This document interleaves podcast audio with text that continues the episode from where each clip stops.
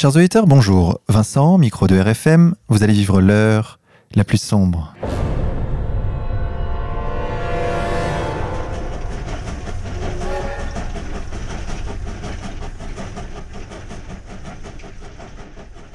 Chers auditeurs, pour cette 72e émission, nous avons le plaisir de recevoir Marion Sigaud. Marion, bonjour à vous. Bonjour. Comment allez-vous Marion? Bien, bien, très bien. Marion, on ne vous présente plus, vous êtes historienne et écrivain, membre d'ailleurs du Bureau national du Parti Civitas non, je ne fais pas partie du parti, je ne suis pas encarté au parti, mais je fais partie des soutiens de Civitas. Voilà. Vous avez écrit de nombreux ouvrages, 21 au total, déjà. Ça, fait, ça m'en a fait écrire 17 sur les 21, parce qu'il y a quand même quelques rééditions. Mais même les rééditions, je les ai retravaillées euh, beaucoup, beaucoup. Donc, euh, effectivement, j'arrive maintenant à un chiffre euh, important. Assez important. Dont plusieurs aux éditions Contre-Culture. Oui. Alors, nous ne les listerons pas tous ici, citons simplement vos manuels d'histoire. Oui. Petits livres au format poche, apparentés au que sais-je, et qui traitent de sujets variés je citerai de la centralisation monarchique à la révolution bourgeoise, la chasse aux sorcières et l'inquisition, la mort du roi et les secrets de Saint-Fargeau, et vous sortez dernièrement, Marion Sigaud, votre quatrième manuel intitulé Le tournant de la Régence. Toujours aux éditions Contre-Culture. Nous allons en parler tout de suite, mais avant cela, Marion et chers auditeurs, laissez-moi vous dire que je suis avec Xavier. Xavier, bonjour à toi. Bonjour à tous. Marion Sigaud, situons tout de suite cette période de l'histoire que vous évoquez dans votre livre, La Régence, 1715-1723, période située entre la mort de Louis XIV et la majorité du roi Louis XV, donc c'est 13 ans, où la France fut gouvernée par le neveu du roi défunt, Philippe d'Orléans. Avant d'aborder le fond de votre livre, parlons de sa genèse, comme on dit. Comment en êtes-vous venu à vous intéresser à cette période de l'histoire précisément? Quand on veut comprendre ce qu'ont été les querelles ecclésiastiques qui émaillent tout le règne de Louis XV, le cœur des querelles ecclésiastiques démarre pendant la Régence. C'est-à-dire quand j'ai voulu comprendre, puisque j'ai croisé la guerre entre le Parlement et le roi et le Parlement et l'Église pendant toute euh, toute la période que j'ai étudiée, à un moment donné, enfin régulièrement, j'entendais dire depuis le depuis la Régence, depuis la Régence. Donc je suis allé regarder euh, un document sur la Régence et moi je suis un peu comme ça, je tombe sur un document, je veux voir ce qu'il y a autour je refouille, je reviens en avant, je reviens en arrière et j'ai fini par euh, étudier la Régence, mais pendant plusieurs années, quoi. Donc j'ai accumulé un certain nombre de fiches sur la Régence, qui est une période absolument truculente, mais passionnante, passionnante. Faire un livre sur la Régence, même quand je ne l'envisageais pas encore, j'en avais envie. Et euh, depuis le début, depuis que j'ai repris mes études, c'est vraiment un sujet qui est au, qui est au cœur de, de tout ce qui m'a passionné en histoire. C'est essentiel la Régence, et je dis c'est également truculent. C'est plein plein d'anecdotes c'est une période passionnante. Alors, votre livre démarre sur les chapeaux de roue avec la mort du roi Louis XIV. Est-ce que vous pouvez, s'il vous plaît, nous raconter le contexte de cette mort? Le roi Louis XIV meurt à la fois diminué, hein, il était en fauteuil roulant, il avait une, il avait une, santé euh, étonnante, une vitalité étonnante, mais euh, il faisait beaucoup beaucoup d'excès et il avait, euh, il était quand même physiquement très diminué, il lui manquait des dents, il avait un trou au palais, il marchait plus, enfin bon, et il est vraisemblablement. Il avait plus de 70 ans. Hein. il avait 78 ans. 78. et ça, son épouse en avait 82. Eh, eh, oui oui oui. Mmh.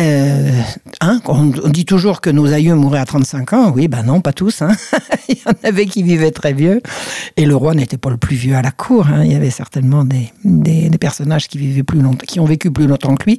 Il est mort vraisemblablement de des suites d'une insolation après avoir euh, fait une indigestion. Il était tellement glouton et euh, bon, il avait plus, il avait passé une après-midi à cheval euh, au mois d'août en plein soleil et il a dû se coucher et il s'est pas relevé. Voilà.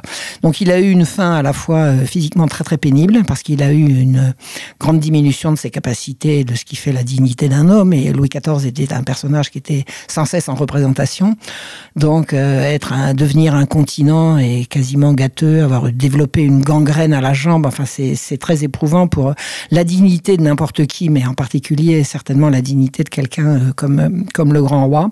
Il est mort avec énormément de dignité, sans jamais euh, abandonner aucun des aucune des grandes qualités qui avaient été les siennes, c'est-à-dire un sens suraigu de l'état de ses responsabilités. Et jusqu'au bout, il a continué de diriger son royaume. Et dans les dernières années de sa vie, il voit sa descendance absolument décimée. Alors, le, drame, un des nombreux drames de la fin de la vie de Louis XIV, parce qu'il y en a eu beaucoup, il a eu des guerres qui ont failli lui faire perdre son royaume. Enfin, ça a été très, très, très, très pénible. Il y a eu en plus des, des, des problèmes climatiques très, très graves. Il y a eu un hiver abominable en 1709, mais abominable. Ça a été une mini-glaciation euh, qui a fait énormément de morts. déjà le, réchauffement climatique. Oui, c'était déjà le réchauffement climatique. Oui, il y a une, une, une, une mini-glaciation.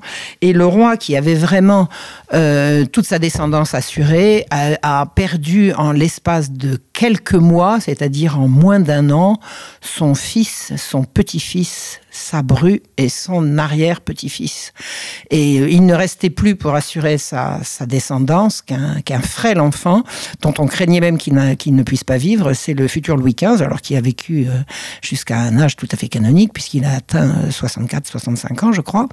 Et, mais le, le, roi a eu comme souci, entre autres, à la fin de ses jours, d'assurer sa descendance, parce que avoir, avoir fait autant d'enfants, s'être autant soucié qu'il l'a fait lui de bien les former au métier de roi. Enfin, il avait suraigu, suraigu le sens de ses responsabilités et du, et du bien qu'il euh, était là pour, euh, pour accomplir quand il s'est retrouvé avec simplement ce, frêle enfant euh, comme unique descendance, il a voulu, il a voulu marier, officialiser, c'est-à-dire il a voulu il a opéré des mariages entre ces bâtards et, les membres de sa famille. C'est-à-dire qu'il a voulu qu'il a eu avec Madame de Montespan. Voilà, Madame de Montespan qui était une femme mariée, donc les enfants qu'il a eu avec Madame de Montespan sont l'objet d'un double adultère. Le roi était marié, il a eu des enfants avec une femme mariée avec quelqu'un d'autre, donc c'était les enfants d'un double adultère qui, de par la tradition dans la dans la royauté française, ne pouvaient en aucun cas, en aucun cas euh, prétendre au trône. Et quand le quand Louis XIV a vu euh, ce qu'il en était de, de sa descendance, il a voulu euh, d'une manière ou d'une autre euh, assurer la possibilité à ces bâtards de pouvoir, euh, de pouvoir accéder au trône. Et ça a été, ça a fait l'objet d'une, d'une bronca, alors à l'origine discrète, parce que du vivant du grand roi, personne ne disait rien, mais il était hors de question pour, les, pour, pour la cour de, laisser faire une infamie pareille. Un bâtard, ça reste un bâtard, sinon c'est pas la peine de considérer que le mariage est quelque chose d'important, c'est l'un ou c'est l'autre. Et donc plus tard, ces deux enfants de Louis XIV vont être dépossédés par la Régence voilà, exactement. De leur droit de, comment De leur droit à la succession. De succession voilà, de leur droit à la succession. Et ils vont même être publiquement humiliés parce que le roi leur avait assuré un certain nombre de charges qu'on leur a retirées euh, dès, que, dès que ça a été possible. C'était impensable. Faire, faire régner des bâtards, c'est, ça remet en question pas seulement la royauté, ça remet en question le, mariage également. Enfin, je veux dire, D'autant plus que Louis XIV avait opéré un virage religieux à la fin de son règne. Ah, il avait opéré un virage religieux, oui. C'est-à-dire qu'il avait épousé, après avoir été un roi flamboyant, un, amant. Euh, euh, flamboyant également. Bon, euh, sur le tard, il avait quand même ça. Sa, sa, flamboyante maîtresse, Madame de Montespan, avait fait dans la sorcellerie. Elle avait, elle avait, elle a participé vraiment à des abominations, à des abominations, à vraisemblablement des messes noires. Alors je sais qu'il y, a des historiens qui le contestent, mais il y en a d'autres très sérieux qui qui qui, euh, qui apportent des, des preuves de ces choses-là. Donc le roi a, a cessé. Je veux dire, je peux pas dire qu'il se soit assagi, mais si, il s'est assagi et il est tombé le, sous le charme euh, incontestable d'une femme qu'on considérait comme dévote. Mais dévote, ça ne veut pas dire bigot. Hein. Les, les, dévots et les bigots, c'est pas. Enfin, je sais que ça peut sembler comme ça euh, synonyme, mais c'était pas vraiment le cas. Françoise de Maintenant, qui était une veuve, était certainement dévote, mais certainement pas bigote. C'était une femme simplement sérieuse. Euh, oui, on l'a dit, très froide, plutôt. Euh... Elle n'était pas si froide que ça, je crois, parce qu'elle n'était pas froide du tout. Même, disons qu'elle était, elle était très sérieuse. C'était une très belle femme. Elle était très sérieuse et elle affichait, elle, affichait, euh, elle affichait la vertu, quoi. Et euh, le roi lui avait confié, enfin, c'est même pas le roi, c'est sa maîtresse, hein, c'est Madame de Madame de, de, Montespan, avait confié à cette à cette belle veuve le soin d'élever ses, ses enfants, c'est-à-dire les bâtards du roi. Et à force de, bien élever ses enfants, ben, elle s'est rapprochée de leur père parce que Louis XIV était un père qui aimait ses enfants. Il venait leur rendre visite et à force de rendre visite à ses enfants, il a fini par rendre visite à leur gouvernante et il est tombé amoureux d'elle. Et quand il est tombé amoureux de, cette euh, belle Françoise de, maintenant, euh, quand il s'est retrouvé veuf, il l'a épousée. Il l'a épousée, alors discrètement, parce qu'on n'épouse pas euh, publiquement quand on est un roi une femme qui vient de la rupture, mais l'amour a ses l'amour a ses règles. la volonté du roi s'est fait, s'est fait savoir, enfin s'est fait connaître comme ça. Il l'a épousée en, toute discrétion, mais il l'a épousée, il l'a convolée. Dans une relation qui a duré 30 ans, plus de 30, ans. Il ne pouvait pas se passer d'elle. J'ai lu une biographie de de Madame de Maintenon, le roi était empressé auprès d'elle jusqu'à la fin jusqu'à la fin. Il avait une femme à la fin qui avait 80 ans, dont il ne pouvait se passer, qui était tout le temps avec lui. Elle, elle, elle, elle était tout le temps avec lui. Il ne pouvait pas se passer d'elle. Et cela, et cela, cela explique aussi peut-être en partie le combat qu'a mené Louis XIV contre les jansénistes. Alors, c'est pas exactement ça. Euh, on, a, on a voulu à un moment donné rendre Madame de Montespan, Madame de euh, Maintenon, Madame de Maintenon, pardon. On a voulu la rendre responsable de la tyrannie qui a été euh, exercée, enfin de la guerre qui a été menée contre les protestants. Je crois que ce sont des réactions un, peu misogynes du moment que ça a tourné mal et qu'on veut défendre le roi, on va accuser sa femme. Je suis pas sûr que ça ait une que ça ait véritablement, véritablement une incidence. Maintenant, la guerre qu'il a menée contre les jansénistes, c'est non, hein, c'est pas elle. Les, les jansénistes sont des gens qui se sont organisés. J'ai fait une conférence, j'ai fait une série de conférences récemment, hein, donc on va, on va pouvoir les voir. Et on m'a demandé d'ailleurs si je voulais faire un manuel d'histoire là-dessus. Faudra y songer, si Dieu me prête vie et que j'ai le temps. Alors rappelez-nous ce que sont les jansénistes. Donc, les jansénistes, ce sont des gens qui se sont organisés en 1620, c'est-à-dire sous le règne de Louis XIII, pour, on va dire, renverser la religion chrétienne. Ce sont des gens qui ne veulent pas que la religion catholique perdure telle qu'elle est. Ils veulent renverser des fausses idées, les faux dogmes. Tout en restant. Euh, tout en restant voilà, c'est une forme de protestantisme qui ne veut pas rompre avec Rome. Mm. Et il y a ce qu'on appelle le complot de Bourgfontaine, qui est une, une, une, rencontre secrète de gens qui disent nous allons renverser la, religion catholique. Et euh, la façon qu'ils ont de ce qui est dit dans le rapport de Puisqu'un des participants à Bourgfontaine a raconté ce qui s'était passé, la démonstration que le, rapport qu'il en a fait est juste, c'est que ce qu'on voit jusqu'à la Révolution, c'est précisément ce qu'on trouve dans le rapport. C'est-à-dire une façon d'attaquer la religion par tous les moyens possibles, euh, sans avoir l'air d'y toucher, en, ridiculisant l'adversaire, en prenant toujours des poses de martyr, en mentant euh, délibérément et tout. Donc, quand le jansénisme a commencé, pardon, c'était sous le, sous le règne de Louis XIII, euh, successivement Richelieu puis Mazarin à la, mort de Richelieu et à l'arrivée euh, à l'arrivée de, la, de la précédente régence pendant la, jeunesse du petit Louis XIV euh, ont compris Mazarin donc ont compris que le que c'était un que c'était un, danger très grave pour le pour le royaume pour la religion donc pour donc pour le roi. Je veux dire on ne pouvait pas séparer les intérêts de l'Église des intérêts de la de la royauté. Donc Louis XIV s'est opposé aux jansénistes en son âme et conscience parce qu'il était là pour ça et que. Et, aussi parce qu'il y avait cette bulle papale. Alors c'est lui qui l'a demandé quand euh, Louis XIV en a eu assez de, de toutes ces disputations perpétuelles sur euh, est-ce que euh, est-ce que les jansénistes ont raison ou est-ce qu'ils ont tort. Il a demandé au pape de trancher. Et une fois que le pape avait tranché, en principe, les choses auraient dû auraient dû s'arrêter là. Si vous avez des querelles théologiques et que vous faites appel au pape, en principe, le pape est là pour trancher. Alors le pape a tranché. Il a dit le jansénisme est hérétique. Il a euh, promulgué une bulle en 1713, la bulle Unigenitus, et Louis XIV est mort avant d'avoir pu la faire enregistrer. Enregistrer, ça veut dire la rendre effective. Dans le royaume de France, toute décision, qu'elle soit du pape ou qu'elle soit du roi, pour qu'elle soit valide, c'est-à-dire qu'elle soit, qu'elle entre en application, il faut qu'elle soit mise dans les registres, et ce sont les magistrats du Parlement qui enregistrent les décisions. Et Louis XIV est mort avant d'avoir pu faire enregistrer la bulle. Et voilà, et à la mort de Louis XIV, la querelle va reprendre. Et Louis XIV, sur son lit de mort, a fait venir le cardinal de Noailles, qui était pro-janséniste, et sur son lit de mort, alors qu'il avait, il lui a dit avoir beaucoup d'admiration pour sa piété et sa grande bonté, lui a dit qu'il souffrait d'avoir à s'opposer à lui, mais que euh, jusqu'à son dernier souffle, il lui demanderait de renoncer au jansénisme et de voilà. Donc le roi est resté le roi jusqu'à son dernier souffle, vraiment.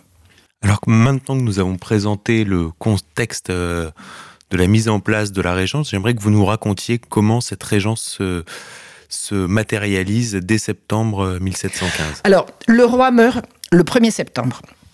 1715. D'ailleurs, petite j'ouvre une petite parenthèse parce qu'en fait, vous ouvrez votre livre sur ça.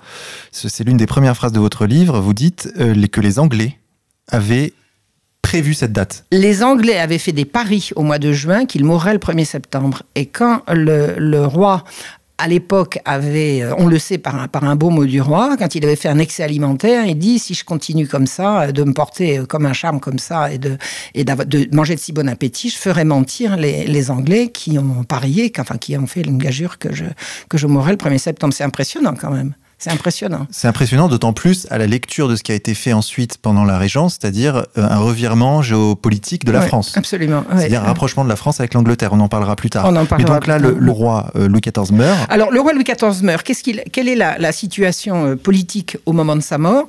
Il a, il a mis les jansénistes en prison, qui sont vraiment des, empêcheurs de gouverner en rond. Les jansénistes sont une, épine dans le pied systématique de la royauté. Donc, il a mis les jansénistes en prison.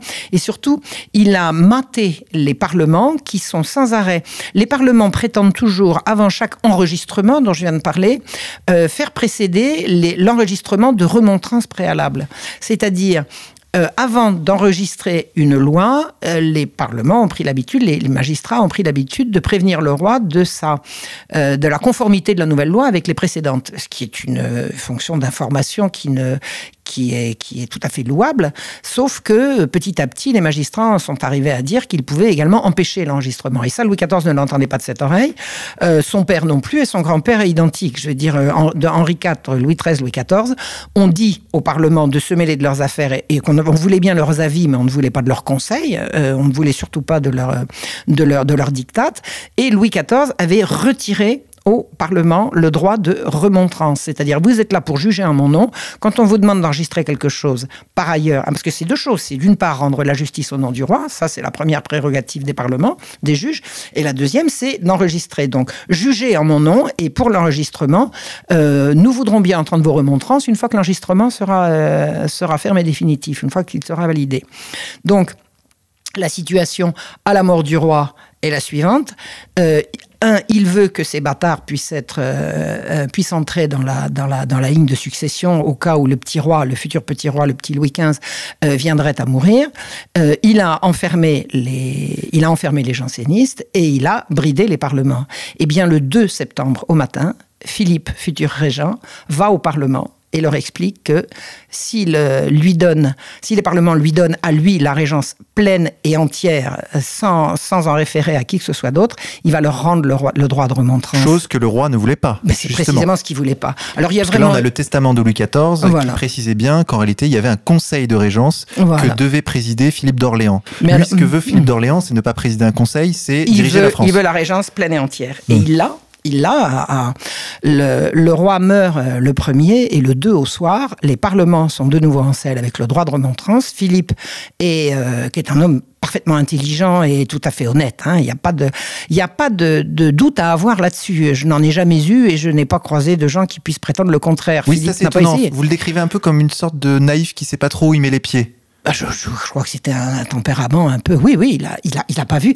Bah, il, Pourtant, il a fait des choses. Il a fait des choses incroyables, justement. Mm. Qui, va, qui, d'ailleurs, c'est la thèse de votre livre. Je le dis tout de suite, c'est que justement, à partir de cette régence, enfin, dans cette régence vont être contenus tout ce qui va ensuite euh, Absolument. faire euh, que la royauté va s'effondrer en 1789. Philippe a une part de responsabilité énorme là-dedans, mais on ne peut pas, euh, enfin, lui jeter la pierre. Ça dépend. Moi, je suis pas là pour jeter la pierre au sens moral. Il a une responsabilité énorme dans la dans la chute de la royauté mais il n'a pas été, il n'a été ni forcément léger, ni certainement, certainement pas mal intentionné. Je pense qu'il a cru bien faire. Honnêtement, il a cru bien faire.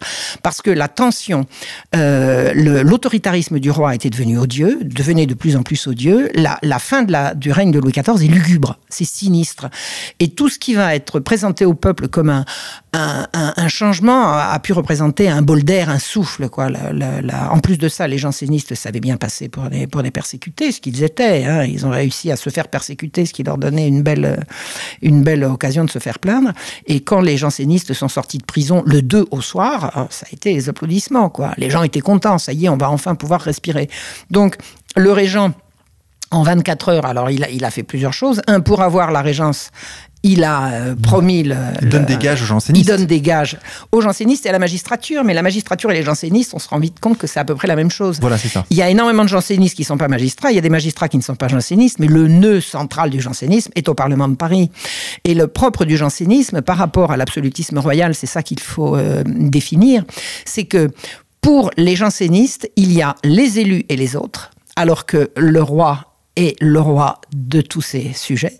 Il n'y a pas, pas le roi plus des uns que pour les autres.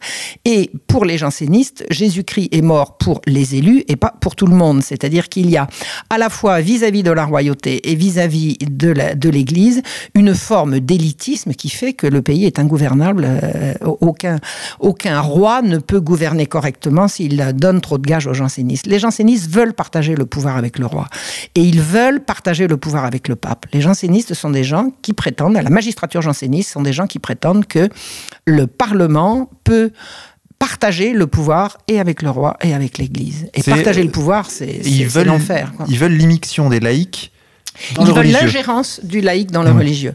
Les jansénistes sont des gens qui disent que, par exemple, pour ce qui concerne des sacrements, un juge peut juger si un pénitent est en état de recevoir les sacrements ou pas, ce qui est complètement, complètement indu. Il est évident que, en plus de ça, c'est évident pour nous aujourd'hui, c'était évident pour, pour les gens à l'époque.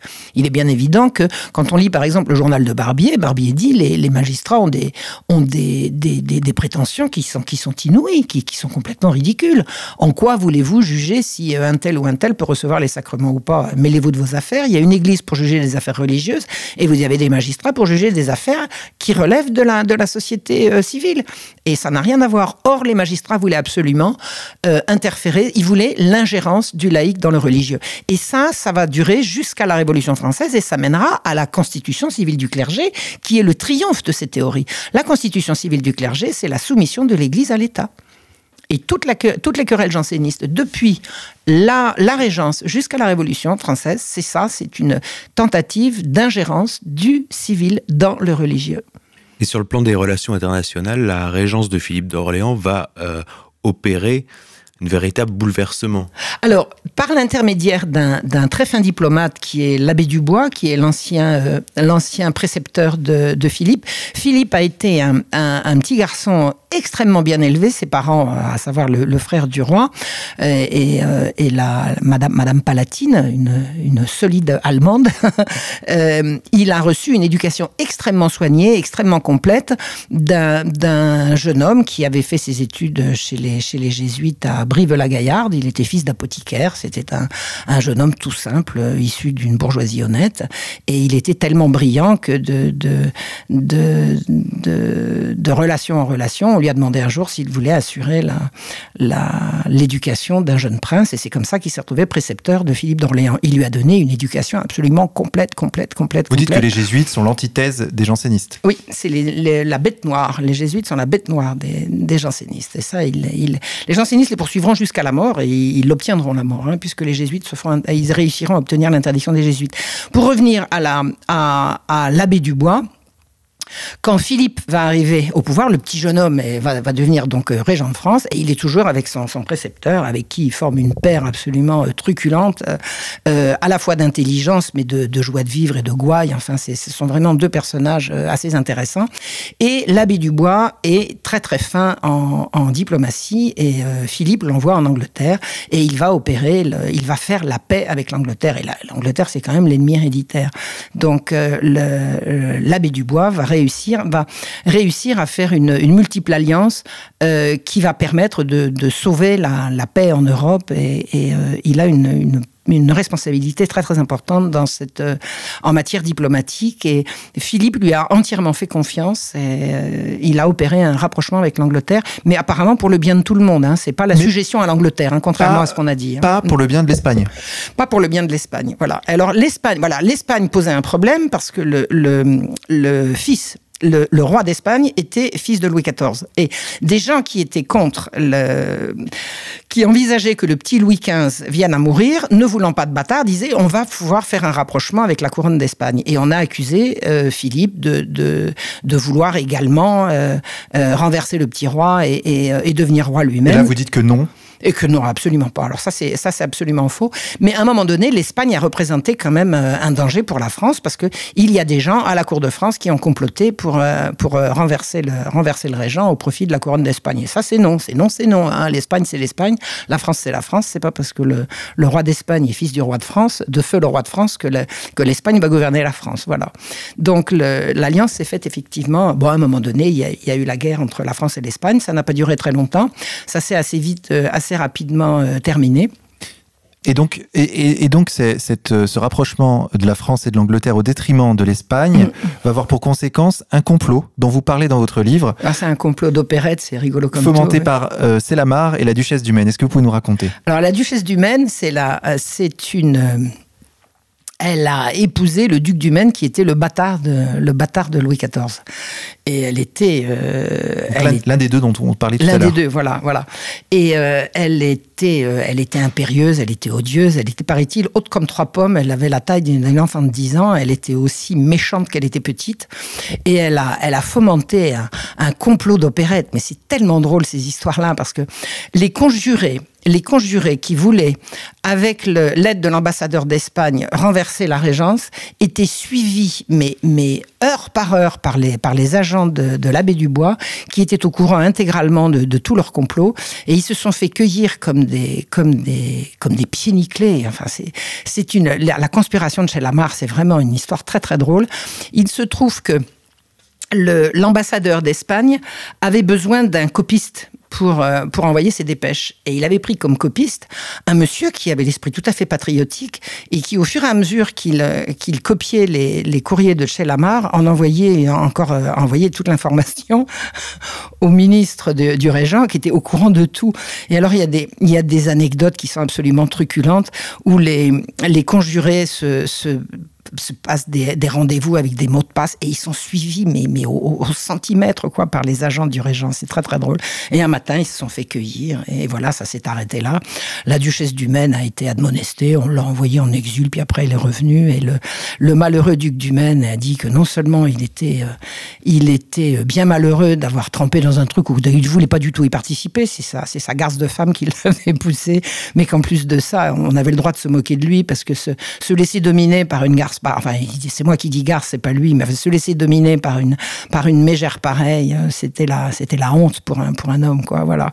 Donc ça, c'est les, les aspects très rigolos de la, alors, ce complot contre... Des anecdotes de la Régence. ce complot contre la Régence est certes ridicule, mais il n'en reste pas moins vrai que ce que vous dites dans votre livre, c'est que l'héritage de Louis XIV et toute sa politique a été cassé dès le lendemain de sa mort. Et qu'en réalité, c'est une véritable mm. trahison, même si vous dites que Philippe d'Orléans était. Voilà, c'est ça. Ou une pré-révolution. Bah, c'est-à-dire qu'il y a eu un redressement par la suite. Mais par exemple, il y a eu ce qu'on appelle l'épisode de la police inodie. Voilà. Comme Louis XIV. Voilà. La police inodie, c'est intéressant. Louis XIV était très autoritaire. C'était lui d'abord, c'était lui qui décidait. Alors il écoutait les conseils de ses conseillers parce qu'un roi, ça, ça, sait faire ça. Donc il avait des conseillers, il écoutait, il écoutait leurs conseils, mais il faisait comme il l'entendait. Donc le conseil du roi, c'est quoi? C'est le roi qui siège avec ses ministres, je vous écoute et ensuite c'est moi qui décide. Philippe a eu une très très bonne idée, on a dit on va faire la police inodie. Tous les nobles qui avaient été bridé par Louis XIV. Bon, c'est de notoriété publique, hein, Louis XIV. Enfin, même ceux qui connaissent pas bien l'histoire connaissent au moins ça. Louis XIV avait, disons, asservi la noblesse en la, en la transformant. Depuis la fronde. depuis la fronde. Bah, la fronde, il avait 4 ans, donc euh, c'est depuis toujours. Hein. Euh, il avait euh, brimé, enfin, il tenait la, la, la noblesse en, en, laisse. En les faisant venir à Versailles, en les faisant venir par l'étiquette. En, en, leur faisant respecter une étiquette extraordinaire et surtout en leur faisant rien faire. Et euh, la, noblesse trépignait. Enfin, je veux dire, on n'est pas noble comme ça en disant, bah oui, Majesté, on va ramper devant le roi, on va trouver ça bien. Et Philippe a cru bon de créer un mode de gouvernement par conseil. Alors, au lieu d'avoir un ministre euh, responsable d'un ministère, il a eu autant de conseils. Il y avait le conseil de, de ceci, le conseil de cela, le conseil des affaires étrangères. Donc, c'était la cohue au gouvernement. Et en plus de ça, avec des querelles de préséance, c'était ingérable, c'était ingouvernable. La police a duré, je crois, un an ou deux. Enfin, là, je suis pas très, euh, je suis pas très bonne euh, au niveau. enfin, ma mémoire peut me trahir. Mais enfin, la police, la police a été une cohue invraisemblable. C'était absolument ingouvernable. Au bout d'un moment, Philippe a dit bon, allez hop, on revient au statu quo ante. C'est l'abbé Dubois qui lui a dit euh, allons-y, on, on, resserre, on resserre la vis. On a supprimé les conseils et on a repris, on a repris des ministres comme dans le comme dans l'ancien système. En attendant, ça a été bien deux ans de foire d'empoigne. Ça a été deux ans ingouvernable. Mais parmi ces ministères, qui aura plus tard un ministère des cultes. Alors le ministère des cultes. Alors qu'est-ce que fait Philippe? C'est vraiment là c'est c'est pire que pas intelligent, je veux dire, c'est monstrueux. Il va chercher pour faire, il va créer un ministre, un, conseil de, conscience, conseil de conscience, c'est-à-dire une espèce de super ministère, euh, conseil de conscience, super ministère des religions. Oui, c'est ça. Voilà, super ministère de la religion. Et il met à la tête de ce super conseil de la religion le cardinal de Noailles qui se trouve être janséniste. C'est-à-dire le même que le jour de sa mort ou quelques jours avant sa mort, Louis XIV avait exhorté de se, de se plier à la bulle unigenitus et de renoncer au jansénisme. C'est à ce moment-là, c'est celui-là que Philippe va prendre pour diriger le Conseil de conscience, c'est-à-dire élaborer la politique, donc la, la, politique religieuse de la France. Il est bien évident que le cardinal de Noailles va immédiatement euh, donner tous les gages possibles aux jansénistes, c'est-à-dire aux, ennemis de la royauté absolue. Donc, euh, qu'est-ce qu'il voulait Philippe? Il voulait partager la, royauté avec tous ces gens-là ou il essayait de ménager la chèvre et le chou? Il a essayé de ménager la chèvre et le chou, il n'a pas réussi. Il n'a pas réussi, il a eu la guerre avec les, il a eu la guerre avec les jansénistes. Et alors, au début de la Régence, les jansénistes étaient euh, peu nombreux, il y avait relativement peu de jansénistes dans le... Dans le dans l'Église de France. Et puis, euh, intimidation, euh, intimidation, euh, plus intimidation, bah, ils ont commencé à faire des petits. Et puis, il n'y avait plus moyen de se faire obéir. Il n'y avait plus moyen de se faire obéir. Ça a été vraiment... Une des premières choses qu'a fait le cardinal de Noailles quand il est arrivé, il a interdit aux, il a interdit aux jésuites d'administrer les sacrements sur son diocèse. Alors, si des prêtres ne peuvent plus administrer les sacrements, c'est quoi ça? C'est quoi ça? C'était vraiment la guerre. Alors, il y a des jésuites qui sont venus se plaindre à Philippe, qui a dit, oh, bah, quand c'était votre quand c'était le tour d'avant, vous saviez bien les embêter. Maintenant, euh, chacun son tour. Vous n'aviez qu'à mieux vous comporter avant. Il voulait pas rentrer dans, dans le fond des querelles. En matière religieuse, Philippe était indifférent. Il ne voulait pas entrer dans le fond des querelles. Alors que moi, qui étudiais quand même un peu le fond de la querelle janséniste, je pense que Louis XIV avait raison de lutter contre les jansénistes. Philippe, il s'en fichait de savoir s'il avait raison ou tort. Il voulait la paix et il s'est trompé. Il a eu la guerre. Marion, vous êtes indulgente à l'égard de Philippe d'Orléans Oui, je suis très indulgente, ouais. Oui, je remarque. Oui, oui, oui. Alors, bah, Il a été beaucoup calomnié. Il a été beaucoup calomnié. J'aime pas les. Bah oui, je suis indulgente. Mais de toute façon, d'abord, je suis pas. De la même façon qu'à l'égard de Louis XVI. Bah, moi, je suis indulgente, ouais, avec le garde Louis XIV aussi, Louis XV aussi, Louis XV aussi. Oui, mais là, on sent bien que. entendu parler de Louis XV On sent bien que c'est à, partir de, à partir de Philippe d'Orléans que le verre est dans le fruit. Mais complètement, c'est indéniable. Donc c'est quand même plutôt grave. Et... Mais bien sûr, c'est grave. C'est très grave. Et également sur le plan économique avec l'arrivée de John Law en, France. Alors, sur le plan économique, là, il faut dire qu'alors encore à la décharge de Philippe, il est arrivé. Une première libéralisation. Voilà, mais à l'échat. Au moment où, Philippe arrive, à, arrive au pouvoir, il y a une dette abyssale de l'État. Abyssale. Pourquoi? Parce qu'il y a eu des guerres, que les guerres coûtent cher et que en matière de, en matière de finances, quand il y a une guerre, il y a des urgences. Il y a des urgences. Le roi, s'il a besoin de tant de chevaux, s'il a besoin de tant de foin, s'il a besoin de tant de soldats, s'il a il lui faut tout de suite. Et euh, comme euh, un roi de France, ça ne va pas chez les gens en saisissant ce qui se passe comme ça. Euh, il faut payer, et il faut payer, ben, il faut de l'argent. Si Mais un État peut battre monnaie. Là, ils ont fait le choix de s'endetter. Oui, on s'endette. Le roi s'est endetté et euh, il est le, trésor royal est tombé entre les mains d'aigrefins absolument sans scrupules. Et euh, une des premières choses qu'a fait Philippe quand il est arrivé au pouvoir, ça a été, alors c'est encore plein d'anecdotes truculentes. Il a dit on va mettre de l'ordre dans les, on va mettre de l'ordre dans les comptes. Alors première chose, tous les gens qui ont euh, une créance sur le roi vont venir euh, la justifier. ah bah comment ça? Bah, D'abord, euh, déclaration de patrimoine et justification de patrimoine. Aïe, aïe, aïe, aïe, aïe. Tous les gens qui s'étaient enrichis sur la misère du pauvre peuple, qui avaient spéculé sur les blés et tout, ont été obligés de, ont été obligés de venir déclarer leur patrimoine. Et alors, ça, sympa, ça, c'était pas une façon de parler. Hein. On, disait, on disait à tout le monde, vous allez faire une déclaration de patrimoine. Sans déclaration de patrimoine, vous êtes saisissable. Hein. Et vérification, euh, sera faite. C'est-à-dire qu'il fallait faire des déclarations de patrimoine justes. Juste. Et une fois qu'on avait fait sa déclaration de patrimoine, il fallait justifier d'où venait l'argent. C'est insensé. Alors il a, il a créé une chambre de justice qui était là pour poursuivre tous les gens qui avaient prévariqué euh, au détriment du Trésor royal. D'abord du Trésor royal, puis au détriment des particuliers aussi. Alors il y a une chambre de justice qui a, qui a, qui a siégé et qui a amené euh, qui a amené des, qui a révélé des fortunes absolument inimaginables insensées, insensées. Un des, des plus grands prévaricateurs euh, euh, avait l'équivalent de, trois ou quatre cantons actuels en, terre, en propriété autour de Paris. Il avait le plus grand hôtel particulier de Paris, qui qu'on peut voir encore aujourd'hui, puisque c'est le ministère de la Justice, l'hôtel de Bourvalet, hein, sur Place Vendôme. Et euh, euh, on a déménagé euh, cinq charrettes d'argenterie de chez lui pour, pour payer ce qu'il devait. L'idée de la Chambre de justice, c'est on fera rendre gorge aux traitants, aux, à tous ceux qui ont, à tous ceux qui aux, voleurs, aux prévaricateurs. Ça avait un double avantage d'une part de faire rentrer de l'argent dans les caisses et d'autre part de donner satisfaction au peuple qui mangeait des cailloux quand même parce que en période de guerre le peuple mange des cailloux et, s'il mange des cailloux c'est parce qu'il y en a qui s'enrichissent à ses, dépens et les poursuites de la chambre de justice étaient, euh, étaient bien vues, étaient populaires. Euh, les gens aimaient bien voir des, des, des, rupins euh, marcher pieds nus dans la, dans la fange. Euh, enchaîné au cul d'une charrette. c'est vrai que ça, ça, a un certain style. Aujourd'hui, aujourd'hui, on dit que là, voilà. Aujourd'hui, on dit que le prisonnier, enfin l'inculpé, doit doit avoir sa sa, sa, dignité respectée. À l'époque, c'est la dignité, c'était le dernier truc. Hein. C'était, euh, il y a eu des, des gens euh, immensément riches qui ont subi l'humiliation d'être la, la, tête et les mains dans un carcan, à recevoir les insultes du peuple qui criait voleur, assassin, salaud et tout. Et puis il y en a qui sont, comme je viens de vous dire, qui ont traversé Paris les pieds dans la boue. Vous semblez le regretter, Marion. Oui, je crois que le, je crois que la honte est le premier des châtiments. Et on épargne la honte aux coupables, et je crois que c'est une erreur. Je pense qu'il n'y a pas de justice, il n'y a pas de justice sans réparation, et il n'y a pas de réparation s'il n'y a pas minimum la honte pour le, pour le forfait. Et le, vraiment, je, le pense maintenant. J'en ai parlé à, un de mes oncles qui m'a dit, mais enfin Marion, comment peux-tu dire une chose pareille et la dignité des gens? J'ai dit, mais enfin, le, châtiment, le châtiment, c'est quelque chose qui existe.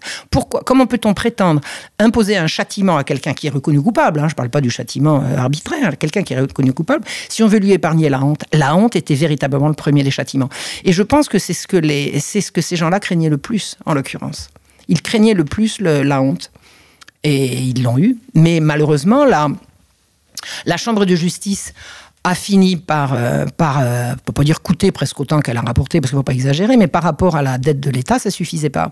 Ça suffisait pas, c'était pas, c'était pas suffisant. Et plusieurs euh, anciens ministres, enfin des, personnages euh, intelligents, importants de, l'entourage du roi, du feu roi, avaient prévenu, ils disaient ne faites pas la chambre de justice, ça servira à rien parce que les plus gros poissons, vous ne les aurez pas. Vous aurez simplement quelques exemples. Les plus gros réussiront à s'en à débrouiller et vous n'appongerez pas la dette, vous, vous ferez simplement des ennemis. C'était assez bien vu. Et euh, finalement, la chambre de justice a fini par, par arrêter. Elle avait pas, elle avait à peine entamer la restitution de ce qui aurait dû. Donc, euh, et Philippe. Hein, oui. Et Marion Sigo, ce John Law, alors c'est qui? Alors, John Law, c'est un Écossais, euh, fils de, fils de, de joaillier, écossais qui euh, un joaillier c'est quelqu'un qui brasse de l'argent donc de l'or donc qui a de l'argent à prêter et puis il était devenu euh, il était devenu financier il avait il avait appris à ses fils euh, l'art de la de la finance et John à, la mort de, de son père avait commencé un voyage il, il était il était féru d'affaires financières il avait commencé un voyage à Londres en Italie en France il avait vraisemblablement une martingale terrible parce que il jouait énormément il gagnait tout le temps et alors ça les, les ministres de l'intérieur en général ils aiment pas ces gens-là. Ils s'étaient fait chasser une fois du Royaume de France parce qu'ils gagnaient systématiquement et ça, c'est. Voilà. C'était pas bien. Toujours est-il qu'il a eu vent parce qu'il était bien renseigné que la Chambre de justice ne marchait pas. Et comme il avait connu euh, Philippe autour d'une table de jeu, il s'est représenté à lui en disant euh, Monseigneur, j'ai quelque chose pour vous. j'ai une idée. Et son idée, c'était la monnaie de papier. Ça a été l'expérience de John Law il a proposé au régent de résorber la dette de l'État. Alors, c'est bon, compliqué. Hein, en créant une compagnie par action et les actions seraient payées en billets de la dette d'État. Il y a, une, il y a une, la création d'une banque royale dans laquelle les gens les, les, Français viennent déposer leur argent, en échange de quoi ils touchent des billets. C'est-à-dire que c'est l'invention de la monnaie fiduciaire. Voilà. Ils touchent des billets avec lesquels ils peuvent payer leurs impôts. Et avec ces billets, ils peuvent acheter des actions de la, de la Compagnie des Indes, les actions de la Compagnie des Indes. Qui, la Compagnie des Indes est censée se développer sur les, les, les, bénéfices futurs. Mais on entre dans une logique de spéculation, c'est-à-dire que dans la prévision de, de bénéfices futurs, le, le public achète des actions et veut les acheter de plus en plus cher. Et une spéculation effrénée commence et on voit, et ça n'était jamais arrivé au Royaume de France, on voit le règne de l'argent roi, c'est-à-dire qu'on voit des gens s'enrichir en dormant. Ils ont acheté une action à 10 aujourd'hui, ils vont la revendre à 200 demain, et voilà, ils vont la racheter à 300 après-demain et ils la revendront à 5000 bientôt. Vous nous dites que John Law a posé les premiers jalons de la finance euh, spéculative. Absolument. alors je ne sais pas si on peut le dire comme ça, mais disons qu'il a introduit au Royaume de France le le principe de euh, la société anonyme et surtout de la, de la monnaie, de la monnaie euh, gagée sur rien. Gagée sur rien. Au bout d'un moment, il y a eu énormément de billets qui ne correspondaient pas à, un encaisse, à une encaisse véritable. À l'origine, les gens avaient déposé leur or et leur argent et on leur donnait des billets. Mais il y avait un billet pour, pour telle quantité euh, d'or ou d'argent. Et au bout du compte, il y avait beaucoup, beaucoup, beaucoup plus de billets qu'il n'y avait d'encaisse. Et il y a eu un jour une, une trahison absolument insigne. Deux cousins du roi euh, cousin, euh, pas, pas cousin germain, hein, deux, membres de la famille royale, deux princes, euh, sont arrivés à la banque royale et ils ont déposé tous leurs billets en échange de l'équivalent en encaisse or et argent. Et ils ont asséché la banque. Ils ont asséché ils ont fait un bank run. Je ne sais pas si c'est un bank run, mais ils sont arrivés et ils sont repartis avec des carrosses pleins d'or et d'argent. Et il n'y avait plus rien dans la caisse. Et cette libéralisation économique s'accompagne d'une libéralisation aussi sur le plan des mœurs. Alors, la libéralisation sur le plan des mœurs, oui, alors libéralisation, je ne sais pas si on peut dire, c'est effondrement. En tout cas, effondrement. Libération des, des, des coquins, des, des partouzeurs, quoi. Ah, le, oui, enfin bon, il y, a, toujours, il y a toujours eu des libertins. Oui, alors il y a toujours eu des libertins, mais euh, Louis XIV en avait fait mettre quelques-uns en prison et la sortie des libertins du, de, la, de la prison au lendemain de, au lendemain de, de, la, de la mort du roi, effectivement, ça, ça donne encore quelques, quelques scènes cocasses. Euh, et Voltaire, Voltaire s'est félicité de, de cette euh, période alors, de Voltaire, Alors Voltaire, ça c'est la, la période de la Régence, c'est la période de la jeunesse de Voltaire. Alors Voltaire a a beaucoup écrit sur la Régence. Il dit le temps de la Régence où l'on fit tout excepté pénitence. Ça ressemble un peu à ça. Voltaire est quand même responsable, et c'est une des raisons pour lesquelles je, tiens à défendre Philippe sur un, sur un certain point. Voltaire est le responsable d'une légende noire qui consiste à dire que le régent était incestueux parce qu'il couchait avec sa fille. Et ça, c'est une invention de Voltaire. J'ai cru que c'était vrai pendant longtemps que le régent était un, était un criminel, parce que l'inceste étant un crime, ça fait régent un criminel. Et euh, c'est une invention de Voltaire. C'est une invention de Voltaire. Quand on lit les mémoires de la, de la princesse Palatine, qui était la mère du régent, si son fils s'était comporté comme ça avec sa fille, euh, elle l'aurait su, parce qu'il n'y a pas de raison que Voltaire le sache et que sa propre mère ne le sache pas. Il vivait quand même sous, quasiment sous le même toit. Et euh, elle l'aurait dénoncé. Donc elle ne l'a pas fait, c'est une, c'est une invention de Voltaire. D'autre part, une autre réputation qui a été faite au régent et qui était absolument indue était qu'il participait à des à des orgies abominables. Or, les orgies, effectivement, le régent participait à des orgies, sauf que le mot orgie, à l'époque, c'était une beuverie. Et c'était pas du tout une, une hmm. partouze. Ah, d'accord. Eh oui. Donc, effectivement, le, régent passait ses nuits en orgie, c'est-à-dire qu'en fait, une, à passer une certaine heure, il, euh, il, fermait les, il fermait le bureau à double tour, comme on pourrait dire, et il partait, euh, il partait baffré avec sa maîtresse et ses amis, et il roulait sous la table, mais pas, pas pour des orgies sexuelles, il roulait sous la table parce qu'il buvait beaucoup. Voilà. Donc ça c'est le ça c'est le, le, les rectifications que je voulais faire au niveau des mœurs du, du régent.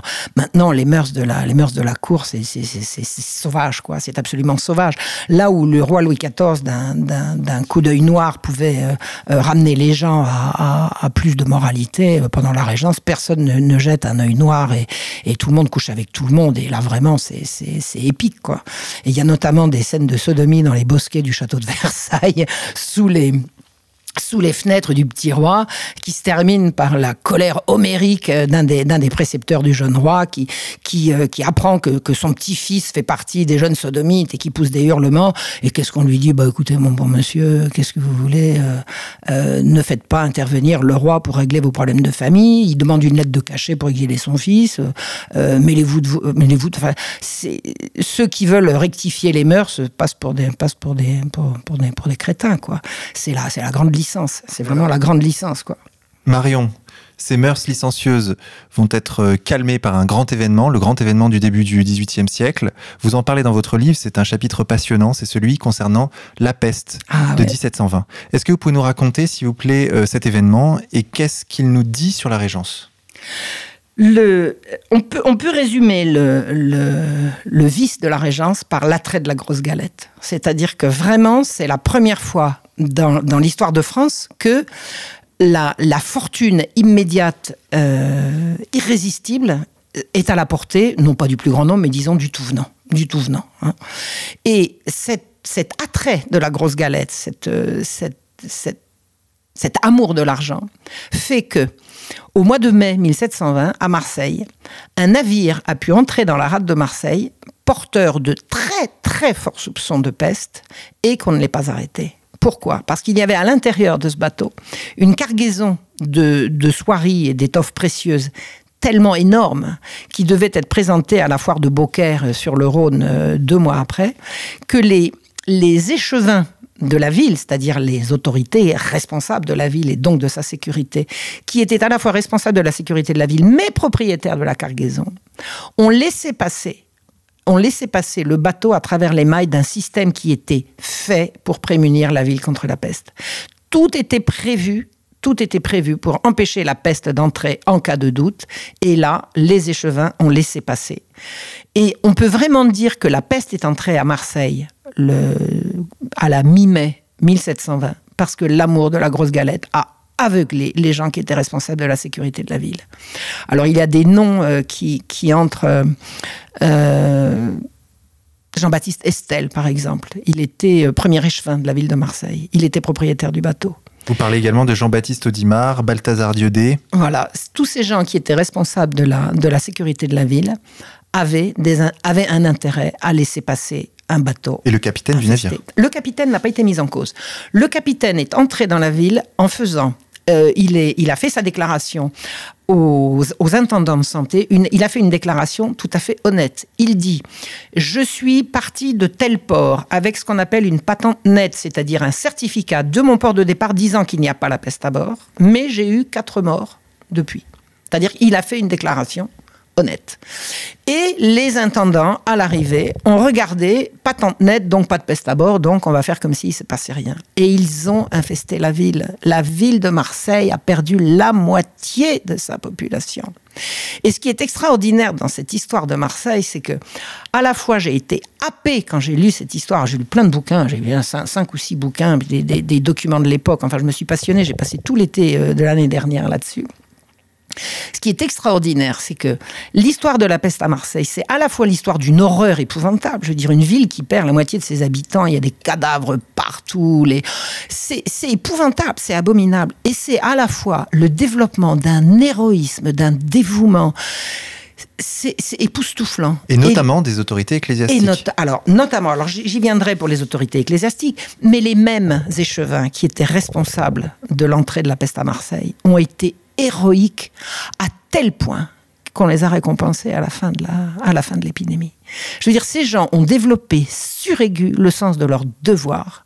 Je ne sais pas, je ne pense pas qu'ils aient fait ça par, euh, par, euh, par esprit de, de, culpabilité ou quelque chose comme ça. Ils ont fait leur devoir. Ils avaient une ville à sauver et ils ont fait au-delà de ce qu'on peut imaginer. C'est-à-dire, ce sont des gens qui, pendant, pendant six mois, n'ont pas dormi, euh, répondaient à toutes les sollicitations, euh, couraient à droite, couraient à gauche, allaient ici, allaient là. Ils étaient eux-mêmes euh, en contact avec les pestiférés. Ce ne sont pas des gens qui sont restés dans, leur, dans, le cadre de la mairie à donner des ordres. Ils étaient sur tous les fronts. Ils n'ont pas été infestés, ce qui est extraordinaire. La, le, le personnel de la mairie de Marseille, ça devait représenter 500 personnes. Ils se sont retrouvés à 7. 7. 7 personnes. Et ils avaient, pour, euh, pour ramasser les cadavres et pour faire tous les travaux dont ils avaient besoin, il fallait construire des hôpitaux, il fallait faire des, des, hôpitaux de tentes. Le Mistral passait, arracher les tentes, il fallait, il fallait, euh, il fallait recommencer.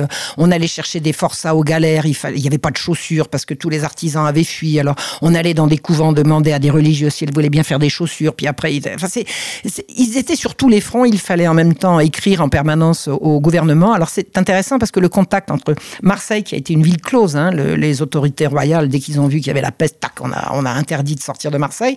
Donc tous les gens qui étaient dedans étaient piégés.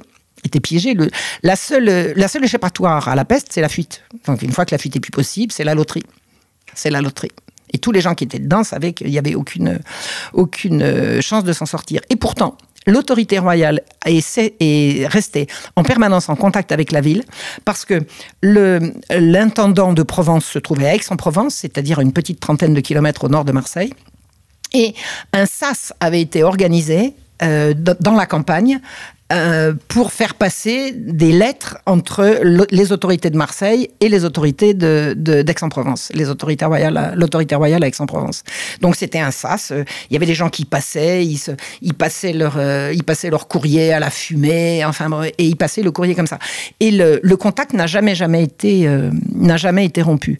Donc ces, intendants, enfin ces responsables municipaux ont, ont ont été absolument extraordinaires. Et une autre personnalité pour laquelle je me réserve de faire un jour une conférence, hein, je pense que je vais aller la faire à Marseille, il est, il est question de ça pour, pour l'automne prochain, c'est l'évêque de Marseille. Vous pouvez brosser les premiers traits de votre conférence à ce micro, Marion Sigaud.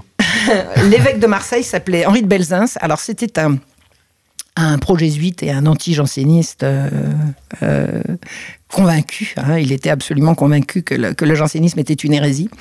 Et euh, c'était ce qu'on appelle un homme. C'est-à-dire que quand la peste s'est déclarée, les autorités sont venues le voir en disant Monseigneur, c'est la peste. La, la, seule issue, c'est de vous enfermer chez vous. Il a dit Moi, m'enfermer moi m'enfermer alors que, alors que la population a besoin de moi. Qu'est-ce que c'est le rôle de l'Église dans la peste? Ben, C'est les gens meurent et ils veulent les sacrements. C'est comme ça. La France est chrétienne. Quand on est mourant, on veut absolument les consolations des derniers sacrements. Et c'est comme ça. Et alors, il y avait les autorités municipales pour, pour pourvoir à tout le reste. Mais pour ce qui concerne les, ce qu'on appelle les consolations euh, spirituelles, il y avait l'archevêque et tout son entourage. Et il est resté seul, vivant. Ils sont tous morts autour de lui, tous, tous, tous, et lui non.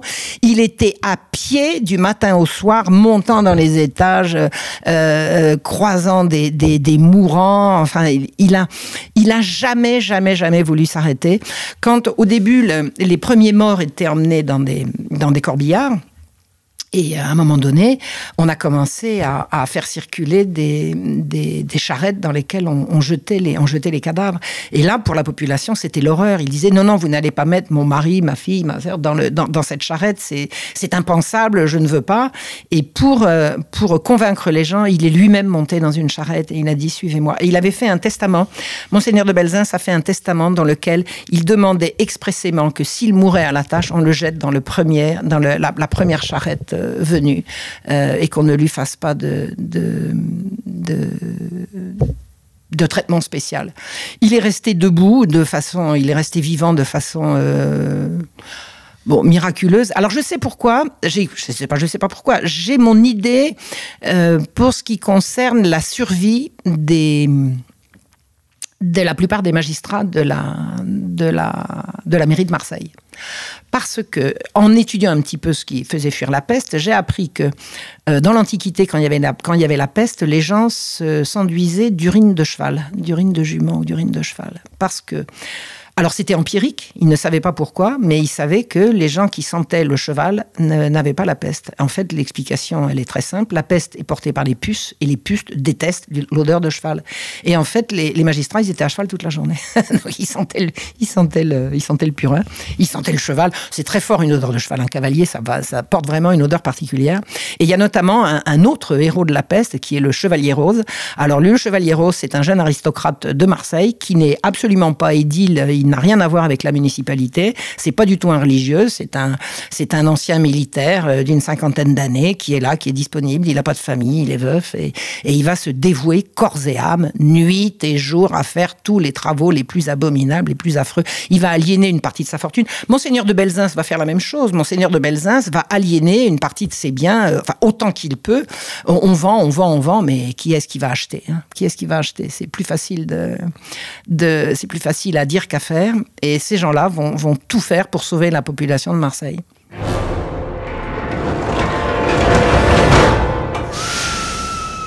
Marion Sigaud, le 22 février 1723, le jeune Louis XV a 13 ans.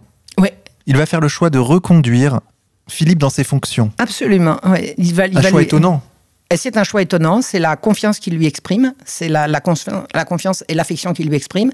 Et il va également euh, confirmer dans ses fonctions euh, l'abbé Dubois devenu cardinal Dubois, devenu Premier ministre, alors le fils de l'apothicaire. On a souvent entendu dire, hein, dans l'Ancien Régime, euh, les gens ne faisaient pas carrière. Hein. si on n'était pas né aristocrate, hein, eh bien, le fils de l'apothicaire est devenu cardinal et Premier ministre et beaucoup d'autres choses.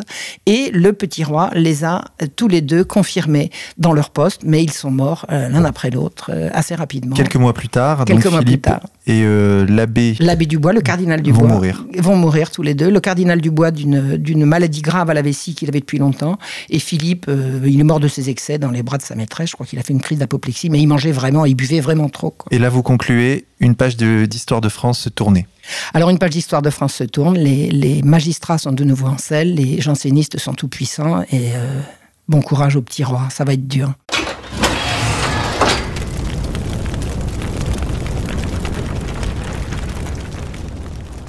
Le tournant de la Régence, Marion Sigaud aux éditions Contre-Culture, donc disponible bien sûr sur le site www.contreculture.com. 16 euros pour 236 pages, un livre plus épais que les autres manuels, Marion. Oui, il avait même été question à un moment donné de le scinder en deux, et puis il n'y avait, pas de, avait pas de cohésion possible sur, euh, sur chaque manuel. Donc on en a fait un simplement un peu plus épais. Voilà, mais quand je, je travaille trop. Donc un livre très clair et euh, passionnant, vraiment, qui se lit très facilement. Marion, merci beaucoup pour votre travail. J'ai pris beaucoup de plaisir, j'ai pris beaucoup, beaucoup de plaisir Vous avez pris à plaisir en l'écrivant Oh, énormément. Vous avez énormément. mis combien de temps à l'écrire? J'y ai passé un, un, an plein, je pense, un an plein, et la préparation, ça fait quand même ces dernières années. J'avais accumulé beaucoup, beaucoup de, j'avais accumulé beaucoup de, de, documents avant. Déjà, le, le, chapitre sur la peste, tout l'été dernier, j'ai passé tout l'été dernier dessus. Et là, vous êtes en train d'écrire un livre en ce moment? Euh, Oui, je prépare, un, je prépare un manuel d'histoire. Je prépare un manuel d'histoire. Enfin, je vais préparer un manuel d'histoire. Je m'y suis pas encore mise, mais j'ai des tas de, de choses euh, euh, en en gestation sur une période de la Révolution française qui est très très importante, qui est mars 1792, qui va voir le déclenchement de la guerre aux frontières et qui est sur fond de révolte généralisée de la population rurale contre la Révolution et le libéralisme. Vous vous rapprochez de la terre, peut-être deviendrez-vous euh, robespierriste? Oh bah sûrement, ah. oui. ah bah il n'y a pas de danger. ça, il n'y a pas de danger. Il n'y a pas de danger. Non, non, non, non, j'en sais trop là. Ça, ça c'était avant. Robespierriste, c'était avant. Maintenant, j'en sais trop. C'est plus possible. Xavier, on se retrouve la semaine prochaine pour une nouvelle émission? À la semaine prochaine. Chers auditeurs, avant de conclure cette émission, laissez-moi vous rappeler que le dernier Soral répond est disponible sur le site d'égalité et réconciliation au prix de 2,99€ pour plus de 5 heures de vidéos pédagogiques. Merci pour votre soutien. Je vous informe également que deux événements auront lieu ce samedi 1er avril. Le premier à Paris, où se déroulera une conférence de Stéphane Blé intitulée La franc-maçonnerie, l'effrayante vérité, dont le livre éponyme vient de sortir aux éditions Contre-Culture et est disponible d'ores et déjà en prévente sur le site www.contreculture.com. Pour la conférence à Paris, les réservations se font à l'adresse idf événement-e-r.fr. Chers auditeurs parisiens, la section Île-de-France d'égalité et réconciliation vous attend nombreux. Si vous êtes dans le sud-ouest, un événement important va se dérouler dans la ville de Perpignan, l'ouverture du tour anniversaire ER qui va traverser la France pour fêter les 10 ans d'égalité réconciliation. À cette occasion, à Perpignan, vous pourrez rencontrer des auteurs dont Alain Soral, des membres de l'association, assister à des conférences, à des animations festives ainsi qu'un concert de Philippe Guep ou encore déguster une bonne paella maison. Pour cet événement, la section perpignanaise vous accueillera chaleureusement. N'hésitez pas à réserver votre place à l'adresse conférence.perpignan.gmail.com. Chers auditeurs, nous allons maintenant conclure cette émission en musique sur les notes de Philippe Guep. Justement, son album Le Retour du Roi est disponible sur le site contreculture.com. Nous allons écouter Hologramme 2042. Bonne écoute à tous et à la semaine prochaine.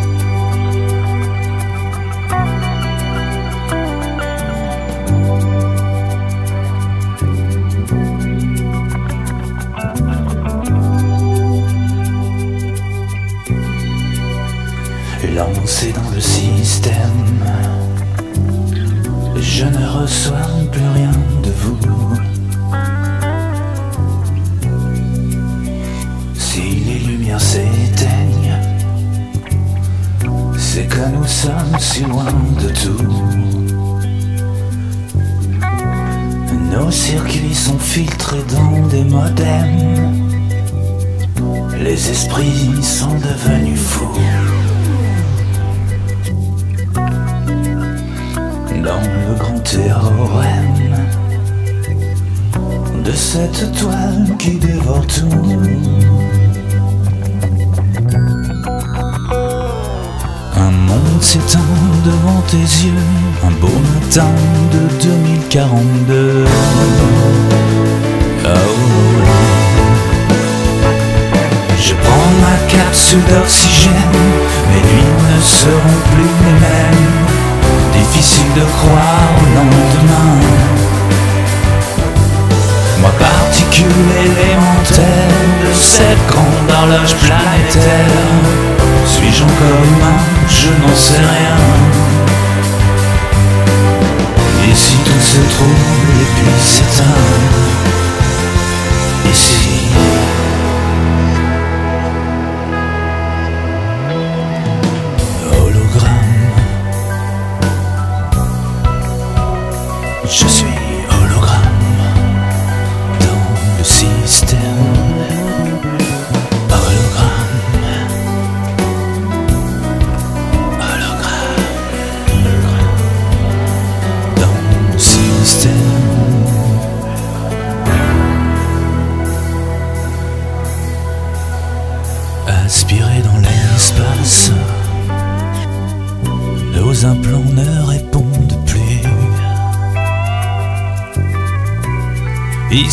Nos vies se diluent, le temps passe. Mais plus rien n'ondule et plus rien en vue. L'étincelle brillait dans tes yeux, elle s'éteint un jour de 2042. Oh. Ma dernière capsule d'oxygène et mes nuits ne sont plus les mêmes difficile de croire au lendemain. Ma particule élémentaire de cette grande horloge planétaire, le nouvel ordre aura besoin de nous. Comme un poison qui rend fou. fou.